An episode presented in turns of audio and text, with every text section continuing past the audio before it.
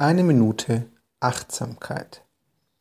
Du kennst vermutlich Zeiten und Phasen, in denen ein einmal eingeschlagener Weg plötzlich sinnlos aussieht und du dir die ernsthafte Frage stellst, ob sich das überhaupt noch lohnt. Sei es veränderte Rahmenbedingungen, sei es, dass dir gerade generell Energie fehlt oder dass manche Fehler und Rückschläge passieren. Irgendwann stehst du vielleicht an einem Punkt, wo der Weg nicht mehr sinnvoll aussieht oder aber auch keine Alternative siehst.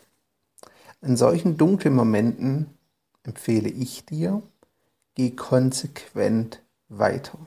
Das heißt nicht, dass du den Weg immer gehen musst. Vielleicht gibt es irgendwann eine Alternative. Doch solange du die nicht siehst und der Weg nicht offensichtlich falsch ist, solltest du konsequent weitergehen. Denn oft erwartet dich der Lohn, der nächste Wachstumsschritt, der nächste Wunder hinter der nächsten